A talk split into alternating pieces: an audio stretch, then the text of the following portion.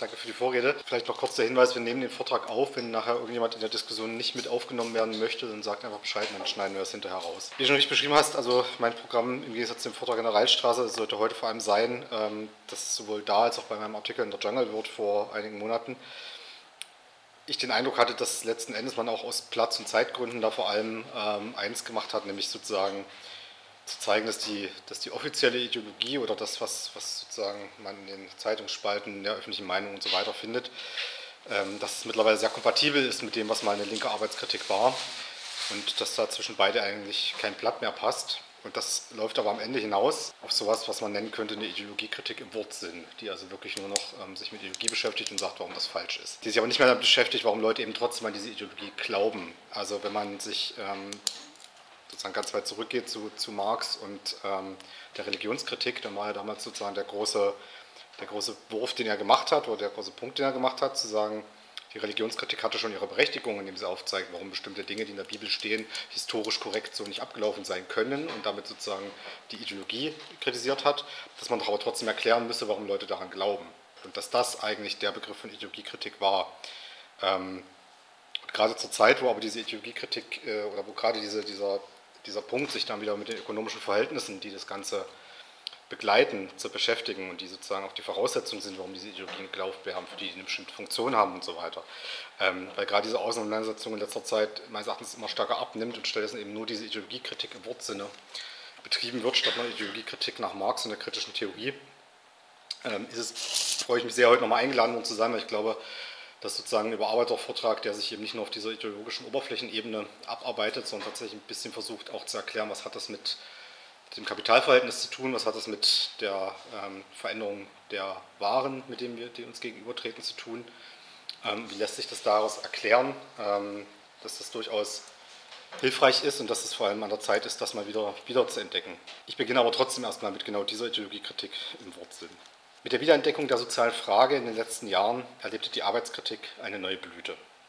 Die arbeitskritischen Vorträge der Genossen von Emanzipation und Frieden aus Stuttgart werden verstärkt angefragt. Nikolaus Lelles im Verbrecherverlag veröffentlichte Dissertation Arbeit, Dienst und Führer, äh, Führung brachte ihm Interviews in Deutschlandfunk und in der Zeit ein. In der Disco-Rubrik der Jungle World, in der externe Diskussionsbeiträge zu einem Thema über mehrere Ausgaben hinweg abgedruckt werden, fiel die Diskussion über die Arbeitskritik ebenfalls ungewöhnlich lang aus. Diese Diskussion brachte es, und das ist für die Diskussion in der Jungle World wirklich ungewöhnlich lang, auf ganze neun Ausgaben. Wie Stefan Dietl in eben dieser Reihe betonte, forderte, selbst die grüne, fordert mittlerweile selbst die grüne Jugend ein Ende der fremdbestimmten Lohnarbeit und das Manifest gegen die Arbeit der Gruppe Krisis von 1999 findet wachsenden Absatz. Auch ich steuerte einen Beitrag zum Elend der Arbeitskritik bei und meine Kernthese war, dass die Arbeitskritik nicht mehr wie noch zum Rückbau des Sozialstaates und der Einführung von Hartz IV in den Nullerjahren, kritische Reaktion auf die Zumutung der kapitalistischen Arbeitswelt ist, sondern vielmehr zum ideologischen Ausdruck des aktuellen Stands der kapitalistischen Totalität verkommen ist. Sie ist also durch die Veränderung ihres Gegenstandes etwas veraltet. Ich forderte damals, Zitat, die Verbindung zwischen politischer Ökonomie und Ideologie wieder aufzuzeigen und die gesellschaftliche Totalität damit kenntlich zu machen statt sich im Kulturkampf zwischen altem und neuem Arbeitsbegriff als Vertreter des Letzteren zu positionieren. Das ist ein Unterfangen, welches auf der knappen Seite einer Jungle World Disco-Seite schon aus Platzgründen nicht darstellbar war. Und umso mehr bedanke ich mich für die heutige Einladung. Ich bitte jetzt darum, die folgenden Punkte, die ich im Vortrag nacheinander ansprechen werde, als jenen Gesamtzusammenhang zu verstehen, den sie bilden, auch wenn ich sie natürlich aus Darstellungsgründen und Verständlichkeit nacheinander besprechen muss. Ich werde erstens darstellen, welche Änderungen im ideologischen Haushalt der Gesellschaft für einen Wandel des Arbeitsbegriffes stehen und die Arbeitskritik eben insofern ihren Gegenstand nicht mehr trifft. Ich werde zweitens darstellen, inwiefern diesem Wandel der Arbeitswelt begründet liegt und dieser von der Entwicklung des Kapitals getrieben wurde. Drittens werde ich versuchen darzustellen, wie dies den Charakter der Waren beeinflusst hat und sich auch in unserer Subjektivität, wie wir sie heute antreffen, wie sie sich heute konstituiert, spiegelt. Und viertens werde ich versuchen zu zeigen, wie uns dies in Form heutiger Distinktions- und Kulturkämpfe an jeder Ecke entgegenschlägt. Und zwar in den Spalten großer Zeitungen, in den sozialen Medien, aber zunehmend eben auch in, den, in unseren, also ich nenne es jetzt mal ideologiekritischen oder antideutschen oder wie auch immer Kreisen. The times they are changing, vom Altern der Arbeitskritik. Die Arbeitskritik speist sich im Grunde aus drei großen Strängen, wie sie exemplarisch auch in der Disco der Jungle World versammelt waren. Ich gehe die jetzt nacheinander durch. Erstens die Arbeitskritik als eine Entfremdungskritik, die keineswegs den marxischen Entfremdungsbegriff meint, sondern eher eine vulgarisierte Form davon. Durch die Massenproduktion und Teilung der Arbeit in kleine Einzelschritte, so das Argument, verliere der Arbeiter den Bezug zu dem Produkt seiner Arbeit im Gegensatz zum Handwerker äh, identifiziert er sich damit nicht mehr mit dem Produkt seines Schaffens, wodurch er abstumpfe und Kreativität, Spontanität usw. So verliere. Von dieser Kritik in der Künstlerszene vor allem der 20er Jahre ihrer Überwinterungsnische, so wurde sie durch die Jugendszenen der 50er und 70er Jahre massenkompatibel. Die jugendlichen Rebellen hatten noch die uniformen Arbeitsverhältnisse der fordistisch geprägten industriellen Wohlstandsgesellschaft vor Augen – die sich ja bis in die kulturelle Sphäre in Form eines vereinheitlichten Massenkonsums bezog. Dagegen rebellierten sie mit individualistischer Freizeitgestaltung, Experimentierfreude und dem Verwerfen traditioneller Familienrollen und Lebensmodelle. Mit dem Soziologen Andreas Reckwitz gesprochen, die Regel des Allgemeinen wurde durch die Regel des Besonderen ersetzt mit dem Aufkommen der Dienstleistungsgesellschaft. 1971, als die Deindustrialisierung und der Übergang in die Dienstleistungsgesellschaft begann, sang die Band Tonsteine Scherben, Zitat, ich will, nicht, ich will nicht werden, was mein Alter ist. Darin wird der fordistisch geprägte Malochervater besungen, der seinem Sohn Arbeiten und Schuften empfiehlt, um ein Familieneinkommen zu sichern und eine Braut zu finden. Der Sohn als lyrisches Ich dagegen will damit einfach aufhören und auf das Scheißgeld pfeifen. Er will Dinge tun, die er auch will, statt jene, die er nur des Lohns wegen tun, tun soll. Selbstverwirklichung also anstelle von entfremdeter Lohnarbeit. In der Arbeitswelt unserer Tage allerdings, in der schon im Bewerbungsgespräch betont werden muss, wie sehr man seine künftige Arbeit als Selbstverwirklichung und Chance zur persönlichen Weiterentwicklung sieht, wird Selbstverwirklichung und Lohnarbeit aber längst nicht mehr als entfremdet, sondern als identisch begriffen. Zweitens die Arbeitskritik als Krisenlösung des Verwertungsproblems. Dieser vor allem ökonomisch argumentierende Strang betont das Potenzial der Produktionssteigerung und stellt ihm die Irrationalität der gleichbleibend hohen Arbeitszeiten trotz gleichzeitiger Massenarbeitslosigkeit und Krise entgegen. Der Kapitalismus ersetzt zur Steigerung der Produktion immer mehr menschliche Arbeitskraft durch Maschinen. Dies führe aber zur Krise, weil mit dem Schwinden der Lohnempfänger auch die Kaufkraft und damit der Absatzmarkt für die produzierten Waren schwindet. Daraus entsteht dann eben diese Massenarbeitslosigkeit trotz Überproduktion. Eng gekoppelt ist dieses Argument daher an die marxistische Krisentheorie. Die ideologische Verblendung, ein kollektiv wirkender Arbeitswahn oder Arbeitsfetisch seien der Grund, warum statt mehr Freizeit für alle deshalb immer nur die nächste Überproduktionskrise ins Haus stünde. Der erste Vertreter, der erste prominente Vertreter dieses Arguments war ausgerechnet Karl Marx Schwiegersohn Paul Lafargue. Die gesellschaftliche Überproduktion durch die endlose Steigerung der Produktion weit über den Bedarf hinaus, so Lafargue 1883 in seiner Schrift Das Recht auf Faulheit, habe einen ganz simplen Grund. Ein übersteigerter Hang zur Arbeit habe das Proletariat korrumpiert. Zitat. Und doch, trotz aller Überproduktion, überfüllen die Arbeiter in unzählbarer Menge den Markt und rufen flehentlich Arbeit, Arbeit. Ihre Überzahl müsste sie veranlassen, ihre Leidenschaften zu zügeln. Stattdessen treibt sie sie zur Raserei. Wo sich nur Aussicht auf Arbeit bietet, darauf stürzen sie sich. Sie verlangen 12, 14 Stunden, um sich richtig ausleben zu können, und tags darauf liegen sie wieder auf dem Pflaster und wissen nicht, wie ihr Laster zu befriedigen sei. Zitat Ende. Dieser Überproduktion konnte man nur mit radikaler, staatlich erzwungener Arbeitszeitverkürzung begegnen. Außerdem gehörten alle abgeschafft, die nur von der Mehrarbeit der produktiv arbeitenden Industriearbeiter lebten. Zitat wieder Paula Fark, ideologische Berufe wie Regierung, Polizei, Kirche, Stadtverwaltung, Armee, Prostituierte, Künstler und Wissenschaftler. Sowie alle Grundrenten, alle die mit Grundrenten, Zinsen, Dividenden etc. Betrau, äh, betraute Berufsgruppen. Die Autoren des Manifests gegen die Arbeit, also die Krisisgruppe, machten sich diese Analyse zu eigen. 2010 veröffentlichten Norbert Renkel und Ernst Lof aus eben dieser Gruppe äh, das Buch Die große Entwertung. Im Anschluss an genau diese Karl-Marxische Krisentheorie schreiben sie, Mehrwert entsteht nur, wo Arbeitskraft in der Produktion von Waren im Dienst eines Kapitals vernutzt wird. Warum das stimmt, darauf komme ich nachher noch zurück.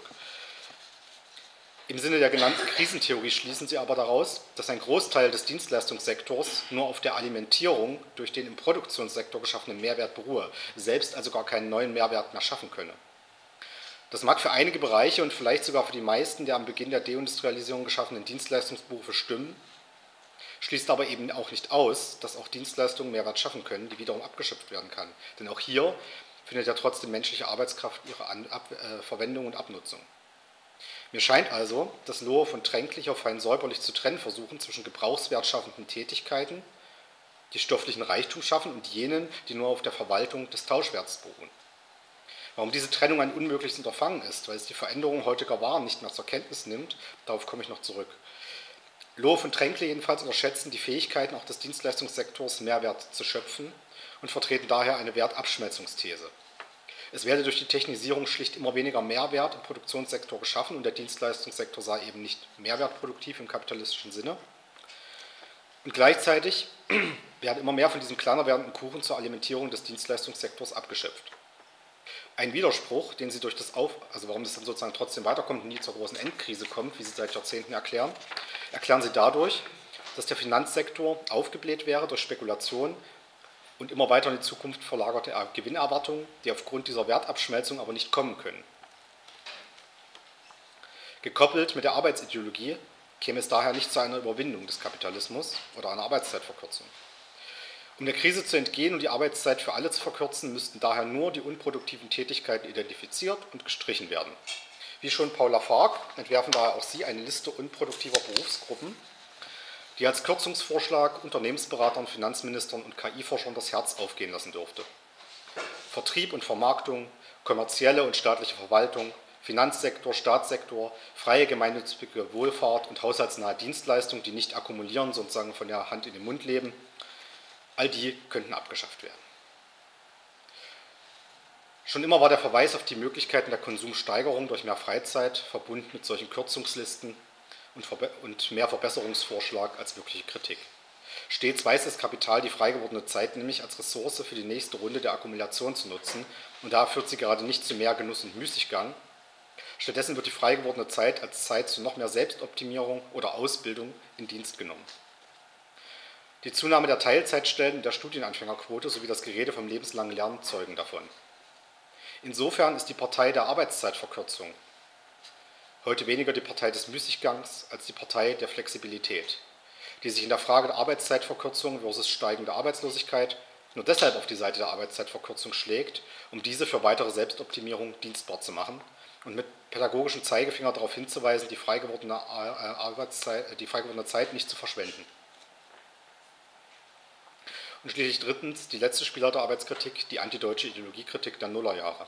Sie betonte den Arbeitswahn der traditionellen Arbeiterbewegung und den Zusammenhang eines besonders deutschen Arbeitsbegriffes mit dem Antisemitismus. Wie Joachim Brun, Stefan Kriegert, Olaf Kistenmacher und andere richtigerweise feststellten, forderte die traditionelle Arbeiterbewegung nicht den Müßiggang für alle, den er unter dem Kapital versperrt blieb, sondern die Bekämpfung und Ausmerzung derer, denen er bereits jetzt vergönnt war und die als unproduktiv gebrandmarkt wurden. In der Internationale heißt es demzufolge auch, die Müßiggänger schiebt beiseite. Stefan Griegert brachte es auf den Satz, die fanatischsten Lobpreiser der Arbeit waren schon immer zugleich die schlimmsten Antisemiten. Nikolaus Lelle, den ich zu Beginn des Vortrags schon erwähnte, und Klaus Törner machen diese Position auch heute noch stark und forschen dazu. Allerdings immer mit diesem historischen Bezug zum Nationalsozialismus und das hat eben auch einen, durchaus einen Grund, nämlich dass es aktuell, denke ich, so gar nicht mehr zu halten ist für die aktuellen Verhältnisse. Dem ist nämlich entgegenzuhalten, dass zwar historische Erscheinungsformen des Antisemitismus immer mit dieser Lobpreisung der Arbeit im Bunde waren, aber Arbeitswahn keineswegs konstitutiv für den Antisemitismus ist. Bekanntermaßen hat dieser nämlich keineswegs abgenommen, obwohl die Sympathien für arbeitskritische Einwände ja gestiegen sind. Antisemitismus nämlich als umfassendes Welterklärungsmodell zur, zur eben der Rationalisierung dieses Kapitalverhältnisses ist nicht auf eine bestimmte Form festgelegt. Also man kann nicht einfach NS-Zeitschriften nehmen, gucken, welche fünf Elemente sozusagen regelmäßig vorkommen und dann sagen, okay, wenn jetzt äh, vier von fünf vorkommen, ist es ein geschlossenes antisemitisches Weltbild, bei drei ist es irgendwie ein halboffenes und äh, bei einem ist es Zufall, ähm, wie das sozusagen in der Pädagogik immer gerne mal gemacht wird, sondern man muss sich damit beschäftigen, welche psychosoziale Funktion die eigentlich ähm, erfüllen.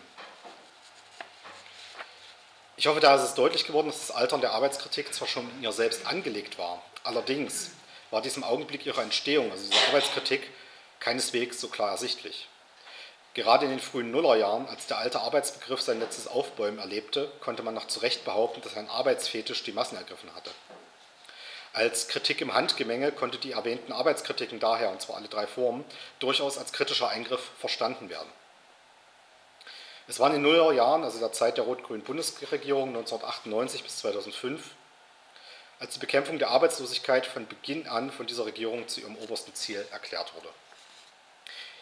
In der nicht produktiv arbeitenden Teilen der Bevölkerung sah man damals die Ursache der Krise und des Wohlstandsverlustes, der eigentlich vor allem durch die Deindustrialisierung getrieben war.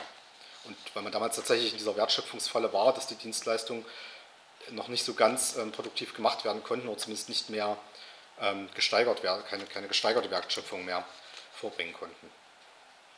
Im Namen daher produktiver Arbeit wurde einerseits gegen vermeintlich leistungsunwillige Sozialschmarotzer und andererseits gegen das als unproduktiv geltende internationale Finanzkapital Stimmung gemacht. Dies als postnarzisstisches Fortleben eines deutschen Arbeitsbegriffes zu kennzeichnen, war damals Ziel dieser antideutschen Arbeiter, Arbeits, äh, Spielart der Arbeitskritik und tatsächlich konnte es einem ja so erscheinen. Der Bekämpfung der Arbeitslosigkeit wurden damals nämlich alle anderen Probleme untergeordnet oder diese aus ihr erklärt. Ganz so, als resultiere die Krise nicht im Mangel an Absatzmärkten, sondern einer mangelhaften Arbeitsmoral derer, die keine Arbeit finden. Im damaligen Koalitionsvertrag der Schröder-Regierung hieß es, Zitat, der Abbau der Arbeitslosigkeit ist das oberste Ziel der neuen Regierung. Hierin liegt der Schlüssel zur Lösung der wirtschaftlichen, finanziellen und sozialen Probleme in der Bundesrepublik Deutschland. Zur Bekämpfung der Arbeitslosigkeit wird die neue Bundesregierung alle gesellschaftlichen Kräfte mobilisieren. Wenn man also nur die faulen Hunde zur Arbeit triebe, dann wäre auch die Krise gelöst. Wer nun die Sozialdemokratie kannte, und die konnte man kennen, wenn man nicht völlig geschichtsvergessen war, der konnte bereits ahnen, dass damit weniger die Bekämpfung der Arbeitslosigkeit als die Bekämpfung der Arbeitslosen und deren Drangsalierung gemeint war, die natürlich in Hartz IV bekanntermaßen mündete. Die Zeitungen damals waren voll von Stories über faule Arbeitslose, die vermeintlich nicht arbeiten wollen. In diese Situation warf auch die Krisisgruppe ihre Streitschrift Manifest gegen die Arbeit und der Verweis darauf, die systematisch angelegte Krise werde, Zitat, in das persönliche oder kollektive Versagen von Individuen, Unternehmen oder Standorten umdefiniert. Die objektive Schranke der Arbeit soll als subjektives Problem der aus ihr herausgefallenen erscheinen. Das verwies ja zu Recht auf die Irrationalität, die in der Schröderschen Arbeitsmarktpolitik, die gar nicht genügend Arbeitsplätze zur Verfügung stellen konnte, lag. Die rot-grüne Ära war also eine Zeit, in der von der politischen Elite im Einklang mit der öffentlichen Meinung tatsächlich noch auf Leistungsideologie und rigiden Arbeitsethos gesetzt wurde. Der Verweis darauf, dass die Krise der Produktionssphäre auch zu mehr Freizeit für alle führen konnte, stand damals noch nicht so deutlich im Zeichen von Selbstoptimierung fürs Kapital wie heute. Forderungen wie das Grundeinkommen wurden damals von einer gesellschaftlichen Minderheit vertreten und über das passive Einkommen sprachen unter vorgehaltener Hand allen, allenfalls noch die Einkommenseliten. Der politische Tenor war, um es mit Ursula von der Leyen, Guido Westerwelle, also ein Zitat auch von damals aus dieser Zeit zu sagen, Wer dem Volk anstrengungslosen Wohlstand, anstrengungslosen Wohlstand verspricht, der lädt zu spätrömischer Dekadenz ein. Diese Umstände haben sich vor allem innerhalb einer, gut, einer jungen, gut ausgebildeten neuen Mittelklasse, wie der Soziologe Andreas Reckwitz nennt, radikal geändert. Ich frage mal in die Runde, muss ich das Wort Prokrastination erklären oder kennen das alle? Was der Beweis für die These ist, das Wort Prokrastination muss nicht mehr im Duden nachgeschlagen werden, sondern ist längst in die Alltagssprache der unter 40-Jährigen eingegangen.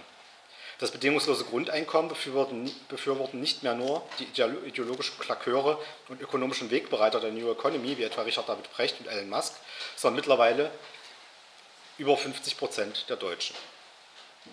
Diskussion über passives, das heißt leistungsloses Einkommen, das von der Mehrwertabschöpfung anderer lebt, Jenseits der Erwerbsarbeit sind in dieser jungen dynamischen Schicht auch beliebter denn je. Auf Instagram, Twitter und YouTube sprechen Influencer über Aktien, ETFs, Kryptowährungsspekulationen und Co.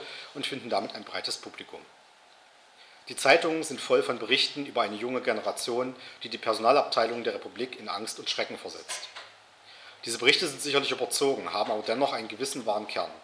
Die jungen, oft gut ausgebildeten Leute fordern nämlich exorbitante Einstiegsgehälter bei gleichzeitig kürzeren Arbeitszeiten. Die Arbeit soll dann auch noch bitte sinnstiftend sein und örtlich wie zeitlich flexibel, also Homeoffice gestaltet sein.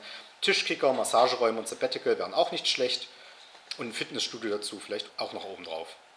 Längst kommen größere Unternehmen ihnen dabei auch tatsächlich entgegen.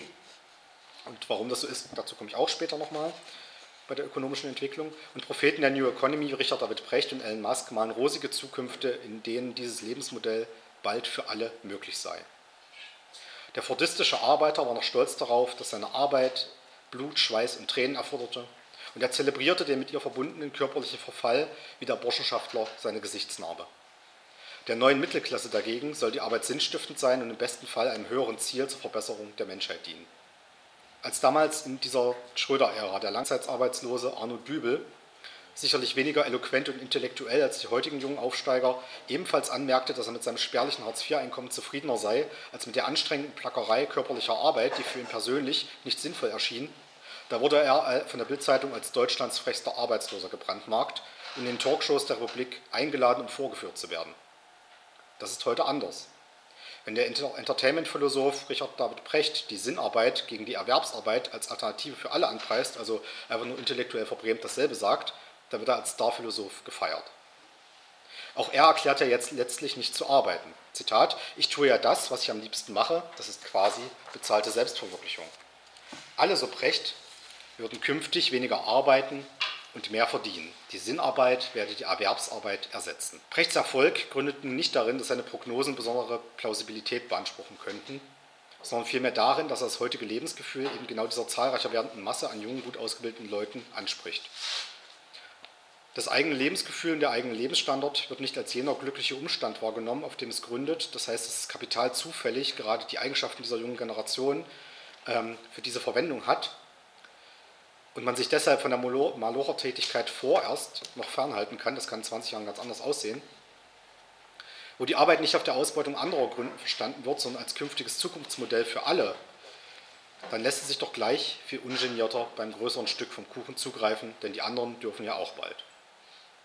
Und selbst wer, studierter Teilzeitjobber, äh, wer als studierter Teilzeitjobber trotzdem nur am Katzentisch die Krümel bekommt, kann seine eigene Prekarität, Prekarität immer, immerhin noch damit besser ertragen, dass diese als Preis dafür ausgewiesen wird, immer in der Entfremdung, durch der Entfremdung der Malucher-Tätigkeiten durch sinnstiftende Arbeit entkommen zu sein. Auch Elon Musk, der sich in den letzten Wochen ja gerade nicht als Vertreter humaner Arbeitsbedingungen und Arbeitszeitverkürzung ins Gespräch gebracht hat, verspricht trotzdem, egal welche Arbeit, du wirst sie machen, weil du sie machen willst und nicht, weil du sie machen musst. Was vor 20 Jahren im Manifest gegen die Arbeit also zu lesen war, Arbeit werde in Zeiten zunehmender Technisierung und Digitalisierung immer weniger nötig, um Waren zu produzieren und die Menschen bräuchten mehr Freizeit und Muße, scheint durchaus in den tonangebenden Bevölkerungsschichten auf eine gewisse Weise ideologisch verarbeitet zu werden und zum Common Sense, und Common Sense zu sein.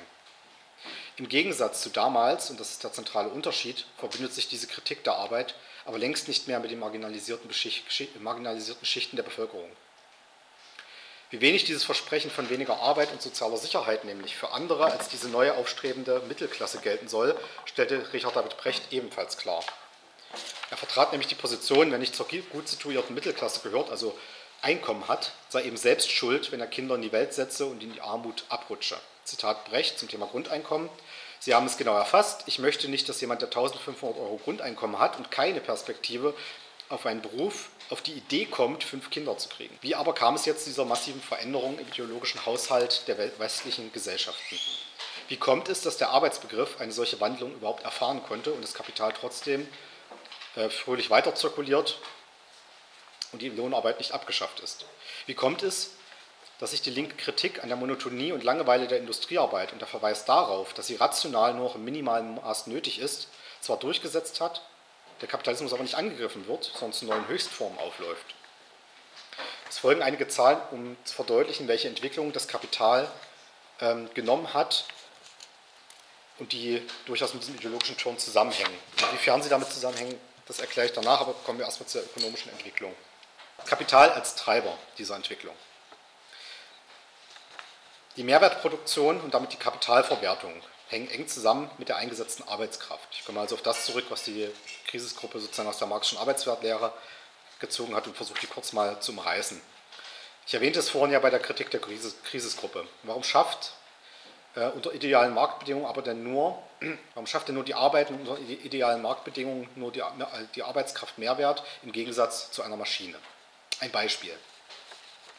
Nehmen wir an, ein Maler streicht eure Wohnung für 1000 Euro. Er verlangt mehr für seine Arbeitsstunde, als er für die Reproduktion seiner eigenen Arbeitskraft benötigt, sagen wir er müsste monatlich 800 Euro dafür ausgeben ähm, und die muss er verkonsumieren. Es bleiben ihm also 200 Euro, die er reinvestieren kann, aufsparen kann oder sonstiges damit tun kann. Das ist also der entstandene Mehrwert. Eine Maschine kann das dagegen nicht. Erfände jetzt nämlich ein Maler eine Maschine, welche in ihrer Produktion 1000 Euro kostet, dafür aber fünf Wohnungen streichen kann, bevor sie kaputt geht, dann würde sie fünf Maler zwar ersetzen. Solange er der Einzige ist mit einer solchen Malermaschine, könnte der Maler daher 800 Euro verlangen und würde, für jeden auf, würde jeden dieser Aufträge gewinnen, die anderen also ausstechen, weil er es günstiger anbieten kann, und hätte am Ende 4000 Euro Profit gemacht. 600 pro Auftrag im Gegensatz zu den 200 von vorher. Führen nun aber die anderen Maler ebenfalls diese Maschine ein, dann entsteht ein Preiskampf und über kurz oder lang würde, würden alle so wenig wie möglich verlangen, um den, Auftrag, um den Auftrag zu bekommen. Da im Gegensatz zu menschlicher Arbeitskraft die Reproduktionskosten dieser Maschinen nämlich bei 1000 Euro waren, für die, also ich habe ja gesagt, für 1000 Euro kauft er die, ja, ähm, könnt ihr also lediglich, sagen wir mal, 210 Euro verlangen, hätte somit also auf lange Sicht die 200 Euro Mehrwert pro Auftrag auf 10 geschmälert. Der Profit sinkt also obwohl die benötigte Arbeitszeit und die eingesetzte menschliche Arbeitskraft sinkt. Was kurzfristig daher profitabel für das Einzelkapital ist, führt langfristig zu einem Verlust des produzierten Mehrwertes. Deswegen findet diese Entwicklung zwar statt, weil ja jeder nach diesem Extraprofit, den man kurzfristig haben kann, strebt, langfristig aber dazu, dass tatsächlich das passiert, was die Krisisgruppe eben in dieser Krisentheorie äh, auch beschreibt, nämlich dass immer weniger Mehrwert produziert wird und dadurch ja, dass sozusagen diese ähm, dass ja dann durch den Ersatz durch Maschinen die Leute auch die, ihre Arbeitsplätze verlieren, dieser Maler also kein Einkommen mehr hat, ja, gibt es auch weniger Leute, die Dinge verkonsumieren können. Er gibt es ja dann für Konsum nicht mehr aus. Marx brachte diesen Umstand seinerzeit auf den sperrigen Begriff des tendenziellen Falls der Durchschnittsprofitrate. In etablierten Branchen steigen daher die sogenannten Fixkosten, also der Einsatz des Kapitals für Maschinen. Gleichzeitig benötigen sie aber immer, mehr, äh, immer weniger Kapitalaufwand für Arbeitskräfte. Ihre Profite pendeln sich daher auf dem alten Niveau irgendwann wieder ein. Gesamtgesellschaftlich sinkt sogar der Absatzmarkt, weil ja nur Menschen, aber keine Maschinen Geld zum Kauf von Waren ausgeben. Da der Absatzmarkt ohnehin begrenzt ist, man will die Wohnung ja nur einmal streichen lassen und nicht dreimal hintereinander, auch wenn es nur dreimal günstiger geworden ist, so pendelt sich der Profit unter normalen Konkurrenzmarktbedingungen auf dem alten Niveau ein. Deshalb drängt das Kapital, wie etwa in der Kolonialzeit, dazu, neue Absatzmärkte zu schaffen um die erhöhten Produktmengen absetzen zu können. Das Ausgabenverhältnis von sogenannten variablen Kosten für die Beschäftigung von Arbeitskräften zu den fixen Kosten, also für die Anschaffung und Wartung von Maschinen, Gebäuden, Technik usw., so verschiebt sich also zugunsten der Fixkosten, je länger eine Branche etabliert ist, weil ja immer wieder neue Innovationen kommen. In den USA betrug am verarbeitenden Gewerbe zwischen 1982 und 1990 noch halb, also musste man sozusagen für Fixkosten, Maschinen, Gebäudetechnik und so weiter, ähm, jährlich noch halb so viel ausgeben wie für die eingesetzten Arbeitskräfte. Zwischen 1993 und 2000 hat sich dieses Verhältnis umgedreht. Das heißt, man gibt mittlerweile doppelt so viel für Maschinen, Gebäude, Technik und so weiter aus wie für die jährlich eingesetzte Arbeitskraft. Da damit für dieselbe Mehrwertproduktion höhere Investitionskosten nötig sind, lohnt es sich auch für die Finanzanleger nicht, in etablierte Branchen mit, hohen, mit hoher Technisierungsrate einzusteigen und der Finanzmarkt verschiebt seine Anlagen eher in Branchen mit noch etwas geringerem Technisierungsgrad und mehr Personalaufwand oder die, die eben gerade in dieser Phase des Extraprofits sind. Man hat es also mit einer ansteigenden Produktivität von Gütern zu tun, für deren Erzeugung immer weniger Arbeitskräfte nötig sind. Um das zu verdeutlichen, hier mal die Arbeitsproduktivität, also die Entwicklung produzierter Stückzahlen pro Mitarbeiter im verarbeitenden Gewerbe. Wie man sieht, ist im Industriebereich die Arbeitsproduktivität immer weiter nach oben gegangen Zeitgleich gingen aber die Beschäftigtenzahlen immer weiter nach unten. Wohin aber sind nun die ganzen Arbeitskräfte dann verschwunden? Man kann diese Entwicklung sehr gut nachvollziehen, wenn man sich grob die drei Bereiche Agrar, Industrie und Dienstleistungen ansieht. Man sieht hier, dass die Arbeitskräfteverschiebung vom Agrar zum Industrie- und dann in den Dienstleistungssektor stattfindet. Ich habe jetzt hier erstmal nur den Agrarsektor. Also ihr seht, dass das also eine globale Tendenz ist. Das sind jetzt nur Beispiele, ich hätte auch äh, andere nehmen können. Man kann auch China nehmen oder Lateinamerika oder was auch immer. Ähm, und überall haben wir dieselbe Tendenz, also mit der Zeit die eingesetzte Arbeitskraft in der Landwirtschaft erstmal abnimmt, weil dort sozusagen neue Innovation und Technisierung stattfindet, weil man auf dem gleichen Hektar Land immer mehr produzieren kann, mit weniger Arbeitskräften. Wir sehen dieselbe Entwicklung danach in der Industrie, wo es also auch massiv die notwendigen Arbeitskräfte immer weniger werden. Jetzt bei der Industrie? Ja, ich bin bei der Industrie, genau. Ähm, und ähm, man sieht, dass diese Entwicklung in den meisten Ländern etwa in den 70er Jahren beginnt, in den USA sogar früher. Ja, es liegt vor allem daran, dass sozusagen nach dem Krieg ja in vielen Ländern, also nach dem Zweiten Weltkrieg, ähm, in vielen Ländern ähm, Dinge, die da zerstört wurden, erstmal wieder aufgebaut werden mussten und sich deswegen etwas zeitversetzt dargestellt hat, während in den USA, auf deren Boden ja der Krieg nicht stattfand, ähm, die Industrie ja schon ähm, sehr stark ausgeprägt war und teilweise sogar durch die Kriegswirtschaft ja noch ähm, getrieben war dann, also schon es dadurch ja schon einen hohen Technisierungsstand gab. Ähm, in Deutschland etwa arbeiteten 1969 noch 12 Prozent, heute nur noch 1 Prozent im Agrarsektor. Im Industriesektor waren es 1969 über 50 Prozent, 2019 nur noch 27. Im selben Zeitraum ist der Anteil der Beschäftigten im Dienstleistungssektor von 40 Prozent auf über 70 Prozent angewachsen. Das sehen wir jetzt hier in der Statistik und auch da können wir sehen, dass der, die, ähm, der als anwachsendes Dienstleistungssektor also auch global äh, stattfindet. Das ist also eine globale Tendenz und es werden nicht nur einfach Industriearbeitsplätze in Schwellenländer verlagert, um mit den dort produzierten Mehrwert an hiesige Dienstleistungen am Leben zu halten, also zu alimentieren. Das war die Theorie der Krisisgruppe, dass quasi die Dienstleistungen hierzulande nur darauf beruhen, dass man aus der Produktion eine verschärfte Ausbeutung hat oder durch die Verlagerung dann in andere Länder, sodass also dann die Industriewertschöpfung dort anfällt und nicht mehr in die hiesige Statistik fällt, ähm, man sozusagen den Mehrwert dort abzieht und damit äh, hier Dienstleistungen, die unproduktiv ist, ähm, am Leben erhalten kann. Das stellt man sich oft so vor, dass es also nur eine Auslagerung ist und dadurch unsichtbar gemacht wird. Und ich habe das beim Vortrag Anfang Mai in der Reilstraße ebenfalls noch so vertreten. Richtig ist aber, dass auch in Ländern wie China oder in Lateinamerika der Dienstleistungssektor zunimmt. Dort findet die Rationalisierung allerdings vorerst noch im Agrarsektor statt, statt in der Industrie. Also man kann äh, sehen, ich habe die Statistik hier nicht drin, weil es nicht bei dieser OECD-Statistik dabei ist, ähm, aber ich habe es rausgesucht und man kann dort sehen, dass sozusagen die Industrie, die, die Zahl der Beschäftigten in der Industrie, die stagniert ja, dafür nimmt aber die Zahl der Beschäftigten im Agrarsektor ganz massiv ab, die vorher noch sehr hoch war. Und deswegen entwickelt sich dort trotzdem ein sehr, sehr starker und, und enorm anwachsender ähm, äh, Dienstleistungssektor. Und man kann davon ausgehen, dass die Entwicklung dann also künftig da auch weitergeht, dass also jetzt im äh, Industriesektor die ja auch weiter rationalisieren werden, ähm, weil im Agrarsektor kaum noch was zu rationalisieren ist. Ähm, und dann wird auch dort diese Entwicklung mit dem Dienstleistungssektor ähm, stattfinden. Und gerade wenn man sozusagen sagt, das ist eine globale Tendenz und überall findet sozusagen eine Erhöhung dieser Dienstleistungssektoren statt, dann kann man ja gar nicht mehr erklären, warum eigentlich die Dienstleistungen nur alimentiert sein sollen. Ja, ähm, weil dann wäre ja irgendwann die Wertschöpfungsgrundlage weg. Also wenn im Industriesektor immer weniger Arbeitskraft eingesetzt wird und nur Arbeitskraft Mehrwert schafft, ähm, dann kann ich ja nicht von dieser, äh, von dieser Arbeitskraft noch was abzwacken, um den Dienstleistungssektor irgendwie zu alimentieren. Das würde ja rein logisch äh, nach dieser Arbeitswertlehre nicht funktionieren. Ich komme nachher darauf zurück, warum, warum sozusagen dieser Dienstleistungssektor gewissen, eine gewisse Veränderung durchgemacht hat und deswegen durchaus heute Mehrwert produziert und wie genau das funktioniert. Ich komme erstmal zur nächsten Statistik. Ähm, für die nächste Statistik kurz eine Begriffsklärung des Begriffs Wertschöpfung. Wertschöpfung ist im Grunde das, was übrig bleibt, wenn man von der Summe der Einnahmen alle Fixkosten, alle, alle, alle Ausgaben, die nicht Lohn äh, sind oder Steuern oder ähnliches, abzieht.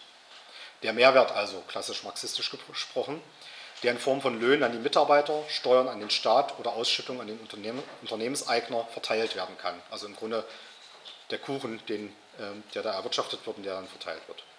Es verlagerten sich nicht nur die Beschäftigtenzahlen in den Dienstleistungssektor, dort wurde auch ein größerer Anteil des gesamtgesellschaftlichen produzierten Mehrwertes geschaffen. Wir können es also hier sehen. Ähm, Genau, als Beispiel jetzt für Frankreich erstmal die drei Sektoren. Wir sehen in Gelb äh, die Dienstleistung, in Rot die Industrie und in Blau den Agrarsektor. Und man sieht sozusagen, die Beginn der 70er nimmt äh, der Industriesektor ab, ähm, zugunsten eben dieses Dienstleistungssektors. Dasselbe können wir auch sehen hier für Japan. Und in Japan kann man ja sehen, dass es sozusagen noch in den 70ern so einen richtig äh, massiven Bruch oder Einbruch sozusagen sogar gab. Ja. Ähm, das also mit aller Wucht passierte. Ähm, Japan, dann die USA, wo wir es auch ganz massiv haben. Und hier nochmal für, noch für Deutschland. Hier sind die Daten jetzt erst ab 1990, weil ich sozusagen jetzt nur ähm, Gesamtdeutschland nehmen wollte, weil dadurch, dass wir Ost und West haben und ähm, Ostdeutschland noch einfach wesentlich industrialisierter war und dann ähm, im Verlauf der 90er noch deindustrialisiert werden konnte, ähm, sieht man hier sozusagen diese Entwicklung. Das ähm, hätte man für die Zeit vorher aber für Westdeutschland alleine auch sehen können. Also auch da hat sozusagen der Industriesektor abgenommen, Dienstleistungssektor hat die Wertschöpfung zugenommen. Machte also in den USA 1970 der Anteil der Industrie noch 31,7 Prozent aus, sind es heute nicht einmal mehr 18. Der Dienstleistungsbereich dagegen stieg im selben Zeitraum von 65,5 Prozent auf 80,2 Prozent der gesamten Wertschöpfung. Andererseits ist die Pro-Kopf-Wertschöpfung der verbliebenen Beschäftigten in den etablierten Sektoren Agrar und Industrie umso höher und daher sind dort auch äh, höhere Löhne möglich. Also die Ingenieure, die da noch verblieben sind, weil ja hauptsächlich Hilfstätigkeiten und anderes wegrationalisiert wurden, ähm, verdienen da durchaus nicht schlecht. Die größte Wertschöpfung ist, äh, da fällt aber längst im Dienstleistungssektor an. Entsprechend wanderte das Kapital und auch die Arbeitskräfte dorthin ab. Man könnte nun mit der Krisisgruppe behaupten, dass innerhalb dieses Dienstleistungssektors keine Wertschöpfung stattfindet und er nur von der Industrie alimentiert wird. Dann müssten sich die Beschäftigtenzahlen zwar verschieben, die prozentualen Anteile der Wertschöpfung, die müssten aber gleich bleiben. Das passiert aber nicht, sondern wir sehen ja, sie steigt. Man könnte nun weiter erklären, dass man dieses global betrachten äh, müsse. Die hiesige Wertschöpfung also bei den, Dienst, äh, bei den Dienstleistungen beruhe dann darauf, dass man die Industrie ausgelagert hat, der Mehrwert also nicht hierzulande in der Statistik auftaucht, weil die Distribution ja weiterhin hier anfalle. Dann dürfte aber in den Ländern, die aus, in, die, in die halt ausgelagert wurde, ebenfalls kein Dienstleistungssektor mit höheren Wertschöpfungsgrundlagen entstehen. Da die Tendenz aber global zu beobachten ist, scheint das nicht so richtig zu stimmen. Wenn der Dienstleistungssektor aber nicht nur auf der Alimentierung und verschärfter Ausbeutung allein beruht, wie von der Krisengruppe behauptet, eine These, die man vielleicht noch für die Anfänge der Globalisierung vertreten kann, also die Zeit der Auslagerung der Industrie in die Peripherie, so stellt sich spätestens die Tendenz der Ausweitung des Dienstleistungssektors auch dort, sei es auch dort feststellbar ist, die Frage, wie der Dienstleistungssektor selbst mehrwertschöpfend werden konnte. Und damit komme ich zum nächsten Punkt. Neue Arbeit, neue Waren. Die Funktion dieser Dienstleistungsberufe, so meine These, hat sich nämlich verändert. Also es gibt durchaus diese Berufe, die nur alimentiert sind und die nur darauf, die, die sozusagen nur daran arbeiten, die wahre Arbeitskraft weiter herzustellen. Ähm, sagen wir der ganze Gesundheitssektor, Bildungssektor und so weiter, sind ja sozusagen dafür da, diejenigen, ähm, die wertschöpfen sollen, dann in anderen Bereichen sozusagen fit zu machen, dafür zu sorgen, dass sie nicht, ähm, dass sie nicht sterben, äh, dass sie gesund bleiben, dass ihre Arbeitskraft weiter verwertet werden kann. Ähm, und die sind insofern tatsächlich alimentiert, das kann man schon so sagen, aber ähm, es entstehen eben viele neue Berufe dort, die doch etwas anders funktionieren. Die Waren haben sich entsprechend auch verändert. Die Dienstleistungen dienen dazu, Waren weiter zu veredeln oder durch zielgerichtetere Werbung und Distribution am Markt gegenüber der Konkurrenz besser umsetzen zu können. Wo man also vorher, um gegenüber der Konkurrenz durchsetzungsfähig zu sein, in Maschinen, Computer, Roboter, also immer höhere, die Produktion immer höherer Stückzahlen investieren musste, um günstig diese großen Stückzahlen auf den Markt werfen zu können, geht es nun vielmehr darum, ihre Absatzfähigkeit zu sichern und den verlangbaren Preis durch Zusetzung weiterer Arbeitskraft auch weiter zu steigern. Jetzt ist aber die Frage, wieso sollte jemand, also ein Konsument, für zugesetzte Dienstleistungen zahlen und nicht einfach zum günstigeren Produkt greifen, wenn die materielle, materielle Beschaffenheit dieser Waren doch eigentlich dieselbe ist. Und das hat mit einem Phänomen zu tun, das sich die Auratisierung der Ware nennen möchte und sich auch auf die wahre Arbeitskraft selbst erstreckt. In Zeiten nämlich, in denen man nicht mehr für einen Massenmarkt produziert, in der also alle diese gleich aussehenden Hosen, Hemden und so weiter haben wollen, sondern, mit Andreas Reckwitz gesprochen, nicht das Allgemeine, sondern das individuelle Besondere hochgelobt wird und an einer Ware, da, und an einer Ware daher zum Kauf animiert, werden erst durch Algorithmen und Microtargeting bestimmte Produkte überhaupt verkaufbar. Produkte nämlich, die für eine Nischenzielgruppe sind und die hohe Kosten für, für Gießkannenwerbung gar nicht aufbringen konnten. Sich nunmehr aber kostengünstig und passgenau an die richtige Zielgruppe wenden können und daher auch kleine Produktionsmengen profitabel veräußert werden können. Außerdem lässt sich durch diese Aura der Ware ein höherer Preis verlangen. Um diese Aura der Ware aber zu erzeugen, also das Gefühl einer Passung zwischen Konsument und Ware, benötigt es wiederum menschliche Arbeitskraft, die derzeit noch nicht wegrationalisiert werden kann. Ob das jetzt mit KI und Big Tech noch kommt, zumindest in einigen Bereichen, also gänzlich wird es auch nicht funktionieren, aber ähm, steht sozusagen in den Sternen, aber da könnte durchaus die nächste Rationalisierungswelle stattfinden. Ja, und aufgrund dessen kann also ein höherer Preis abgerufen und die Wertschöpfung steigt wieder. Werbemaßnahmen bestehen mittlerweile nämlich, nämlich, nicht mehr nur darin, die praktischen Vorteile oder das Preis-Leistungs-Verhältnis eines Produktes aufzuzählen. Vielmehr muss sie mit den Lebensgefühlen und Emotionen in Verbindung gebracht werden. Je nach ideologischer Großwetterlage, das heißt eben Trends in der Bevölkerung, arbeitet ein Kreativherr an New Work-Dienstleistern daran, um die Waren herum die richtige Aura zu erzeugen, um sie als möglichst authentisch und zum Lifestyle, Lifestyle der Konsumenten passend zu verkaufen. Der Konsum bekommt damit eine libidinöse Ebene, da nicht nur zum Beispiel ein Bedürfnis nach Hunger gestillt werden soll, sondern beim Essen auch das eigene Selbstbild und die eigene Besonderheit und Identität bestätigt wird. Der Joghurt ist nicht einfach nur ein Joghurt, der für alle standardisiert ist und günstig zu haben, sondern wird je nach Zielgruppe wahlweise als veganer, proteinreicher oder fair gehandelter Joghurt verkauft. Je nachdem, ob man dann zur Fraktion vegan, Sport and Healthy oder politisch und links oder konsumkritisch gehört, bekommt man die entsprechende Werbeeinblendung in sozialen Netzwerken für den veganen, proteinreichen oder fair gehandelten Joghurt irgendwelcher Startups. Dieses Phänomen hat sich auf die wahre Arbeitskraft ebenfalls ausgedehnt und die Unternehmen selbst ausgeweitet. Und zwar deshalb, weil diese Auratisierung eine Art Gesamtkunstwerk voraussetzt. Der Bewerber für eine Stelle muss ja heute nicht mehr nur messbare objektive Fähigkeiten und Wissen in petto haben, sondern ebenfalls eine solche Aura erzeugen, die suggeriert, dass er, das Unternehmen und die Ware, die das äh, Unternehmen produziert, eine gewisse Passung hätten. Zum Beispiel Unternehmens- und persönliche Werte identisch wären. Zu Lebenslauf und Bewerbungsgespräch gehören daher längst nicht mehr nur die endlosen Tabellen von bisherigen Jobs, Auslandsaufenthalten und Abschlüssen, also das Preis-Leistungs-Verhältnis der wahre Arbeitskraft, das beweisen soll, dass man besonders viel ähm, kann und deshalb das Geld, was man vom Arbeitgeber verlangt, auch wert ist, sondern auch die privaten Hobbys, Vereinsmitgliedschaften und damit die glaubhafte Versicherung über die richtige Einstellung sowie Soft- und Social Skills zu verfügen. Der Arbeitnehmer soll seine Arbeit nicht mehr als Mittel zum Zweck des Gelderwerbes verstehen und die Unternehmen selbst müssen zunehmend versichern, dass sie mehr sind als bloße Zusammenschlüsse zur Produktion und Ausbeutung von Mehrwert. So gibt es etwa kaum noch ein großes Unternehmen, das nicht mit Firmenphilosophie, Social Responsibility und Umweltbewusstsein für sich wirbt. Profitlogik und Weltrettertum müssen nach außen als, überein, als übereinstimmend erscheinen, egal ob das jetzt stimmt oder nicht. Die Top 500 Fortune-Unternehmen, also das heißt die, äh, umsatzstärksten, äh, 500, die 500 umsatzstärksten Unternehmen der USA, von denen haben 90 Prozent sogenannte ERGs, Employee Resource Groups. Ähm, was ist das? Das sind ähm, man könnte sagen, das, äh, das, Ehrenamt in die Arbeit verlagert. Also Leute, die sich zusammenschließen, entweder ähm, aufgrund irgendeiner ähm, Identitätspolitik, also es gibt da meistens sowas wie die ähm, ERG Hispanics, ERG ähm, ähm, People of Color, dann ähm, LGBT, gut, in den USA auch beliebt die Veteranen, weil es da ja sehr stark noch diesen Veteranenkult gibt und so weiter. Und meistens arbeiten die daran, irgendwelche sozialen Projekte sozusagen zu machen, in ihrer Freizeit, aber immer mit Mitarbeitern des Unternehmens für das Unternehmen kriegen dafür auch kleinere Budgets. Ne? Und dass also 90 Prozent dieser großen umsatzstärksten Unternehmen ähm, das haben, ist, glaube ich, ein ganz gutes ähm, Beispiel dafür. Das alles gehört zu jenem schmückenden Beiwerk, das nötig ist, um diese Aura um die Ware herum zu erzeugen, die aber stets zerbrechlich ist. Bricht diese Aura, weil ein Unternehmen, dessen Mitarbeiter, dessen Werbepartner gegenüber den Konsumenten als unauthentisch oder zum eigenen Lebensgefühl nicht mehr passend erscheinen, zu dem also, was man mit der Ware verbindet, verliert die Ware ihre Absatzfähigkeit. Die endlosen Social-Media-Debatten, für welche Werbefirma der eigene Lieblingsinfluencer Werbung machen darf und für welche nicht, zeugen davon ebenso wie die Trennung der Unternehmen von den Ungnade gefallenen Werbepartnern nach öffentlichen Skandalen.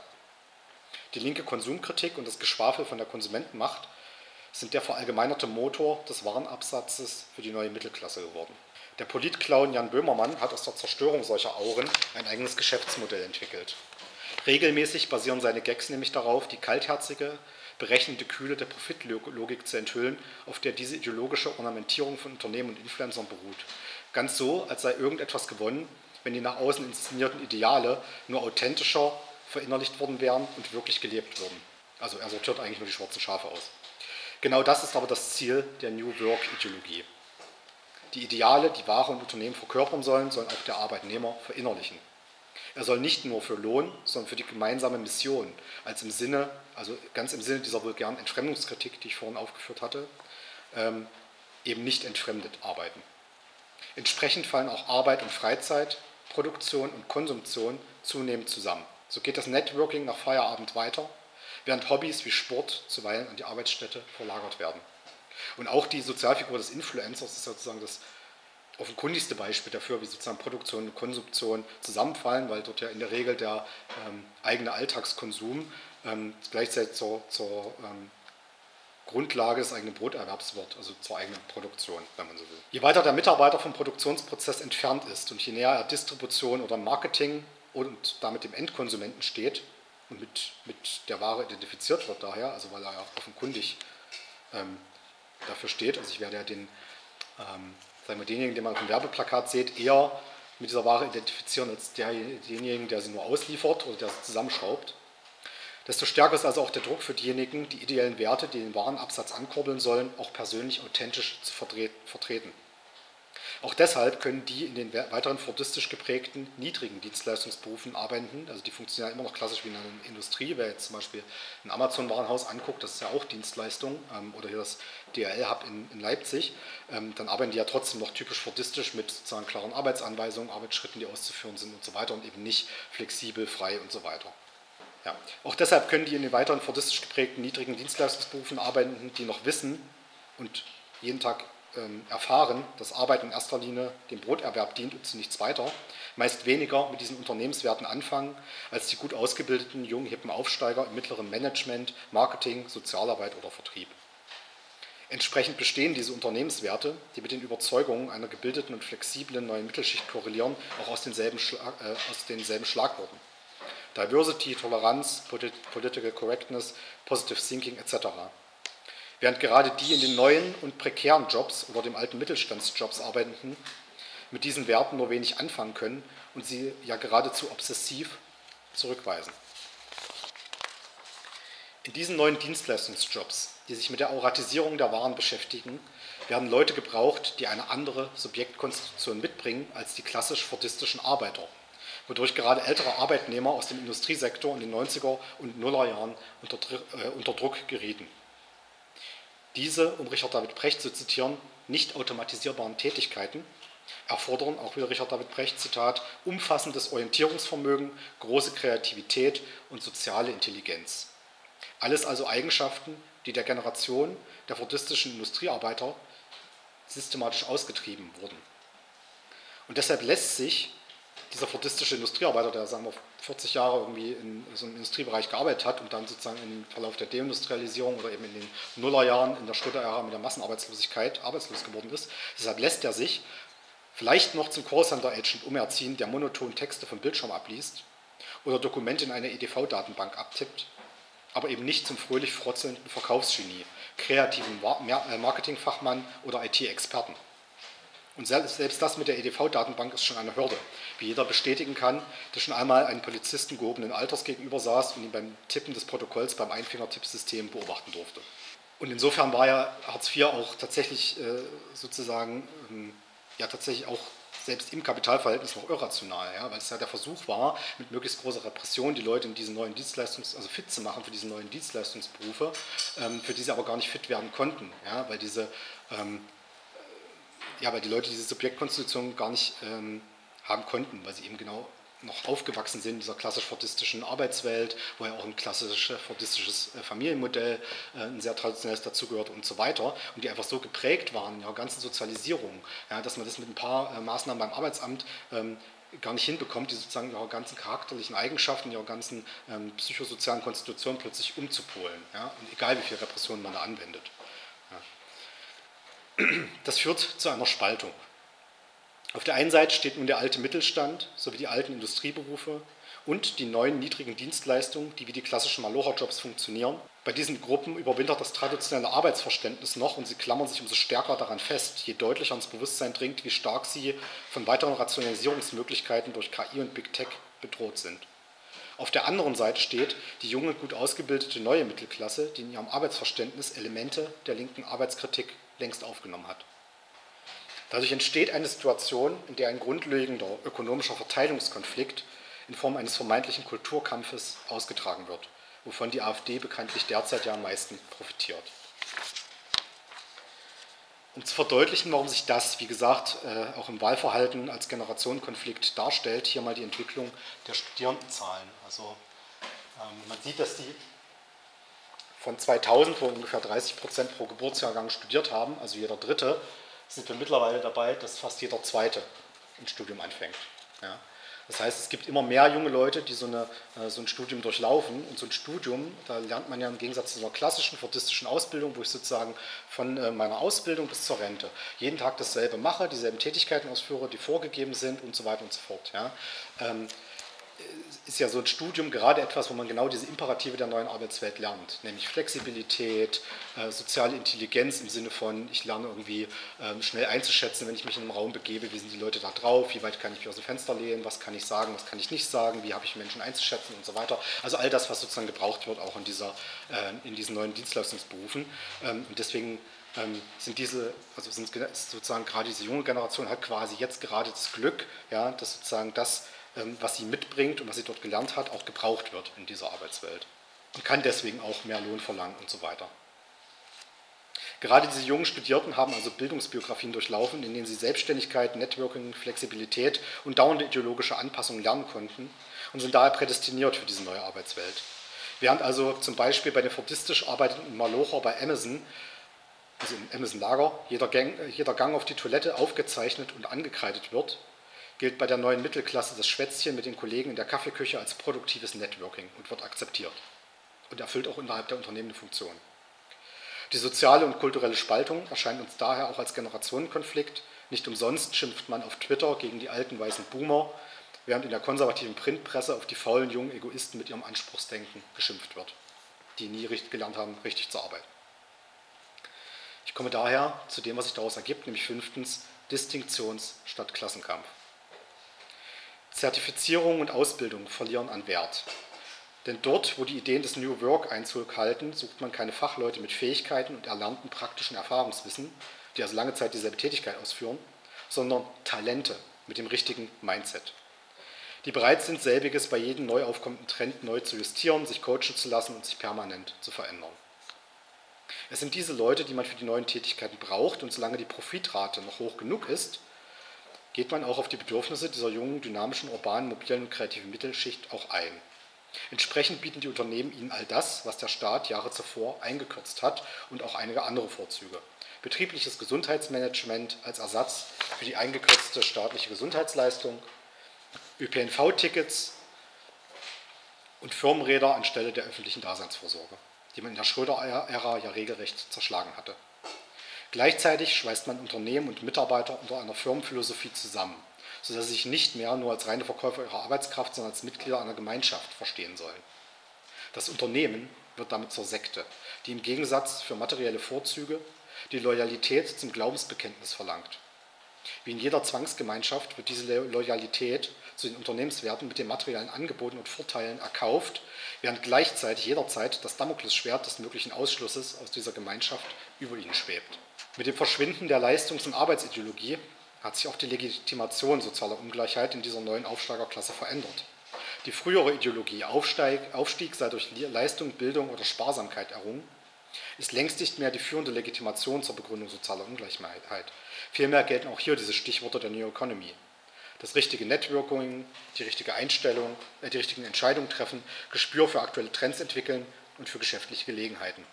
Kategorien also, die nicht zum Repertoire der protestantischen Arbeitsethik vergangener Tage gehören mit ihrer Leistungsidee und die das, wenn auch schon immer gelogene Aufstiegsversprechen für alle, durch ein begründungsloses The Winner Takes It All ersetzt haben und mehr auf Zufall, also sozusagen die auch offen zugeben, dass es ganz auf Zufall beruht, während das früher nicht zugegeben wurde, auch wenn es selbst da schon so war.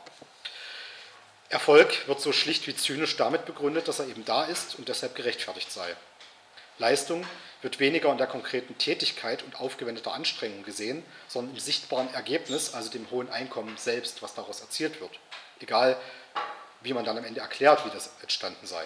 War es in der Ära des Leistungsprinzips noch erklärungsbedürftig, wenn jemand trotz Leistung nicht aufstieg, also trotz hoher Bildungsabschlüsse oder ähnlichen, und konnte so immerhin noch zu einer Anklage gegen die Gesellschaft umgemünzt werden, die Leistung nicht belohnt, obwohl man ja fleißig sei und obwohl sie das verspricht? So ist die Verantwortung mittlerweile auf den Einzelnen zurückgeworfen. Der Grund dafür liegt ebenfalls in diesem beschriebenen Wandel.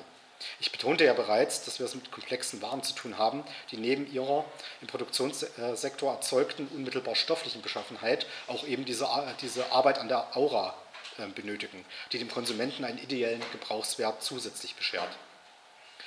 Im Gegensatz zu fordistisch geprägten Tätigkeiten, in denen Leistung als messbar erscheint, man kann ja direkt sehen, welche Stückzahlen ein Arbeiter in einer bestimmten Zeit gegenüber seinem Kollegen erzeugt, ist diese in den Dienstleistungsberufen ja gar nicht mehr messbar. Der Anteil der einzelnen Mitarbeiter und Abteilungen am insgesamt abgeschöpften Mehrwert kann durch die zunehmende Arbeit an der Auratisierung der Waren nämlich nicht mehr gemessen, sondern allenfalls noch plausibilisiert werden. Da es für die Schaffung einer Aura und die libidinöse Ansprache der Konsumenten, deren Präferenzen sich ja auch ständig ändern, aber keineswegs nach einer Betriebsanleitung funktioniert, wird zunehmend unklar, worin eigentlich die Tätigkeit der Arbeit in diesen Berufen konkret bestehen muss. Also was ihre Essenz eigentlich ist oder was ich konkret tun muss jeden Tag. Sondern ich muss jeden Tag aufs Neue herausfinden. Kauft der, Konsument zum Beispiel, äh, kauft der Konsument die Ware wegen der Werbeanzeige, wegen der Qualität des Produkts, der zusätzlichen Service Center Hotline, dem beauftragten Influencer oder weil er die Unternehmenswerte so toll findet und man Vorträge irgendwie auf irgendeinem äh, gemeinnützigen Kolloquium gehalten hat. Das ist eigentlich nicht mehr auseinander zu dividieren.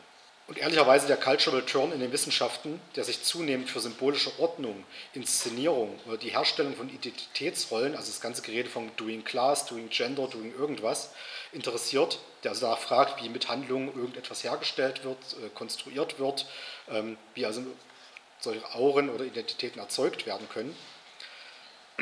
Statt für soziale Gruppen und Strukturen ist sozusagen die positivistische Selbstbespiegelung genau dieses Wandels und dieser Auratisierungstendenzen. Von jenen Sektoren der Dienstleistung, die gar keinen Mehrwert schaffen, sondern an der Reproduktion der Arbeitskraft wirken und da ebenfalls die eigene Wichtigkeit nur betonen, aber nicht beweisen können, ganz zu schweigen. Die eigene Relevanz muss daher unablässig betont und mittels Selbstinszenierung, Großmäuligkeit und Zusammenschluss in Netzwerken und Lobbyverbänden aufs Neue behauptet werden.